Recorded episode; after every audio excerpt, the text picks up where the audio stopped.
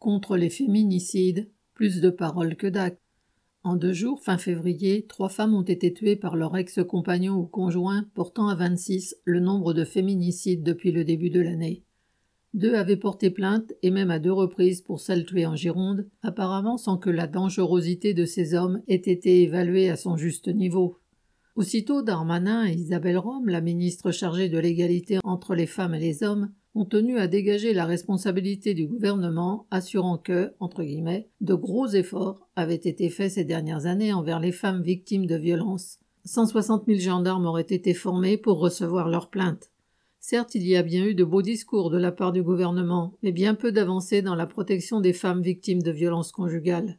Et toutes les associations dénoncent le peu de progrès en la matière. Moins de 1000 bracelets anti-rapprochement sont portés par les ex-conjoints violents.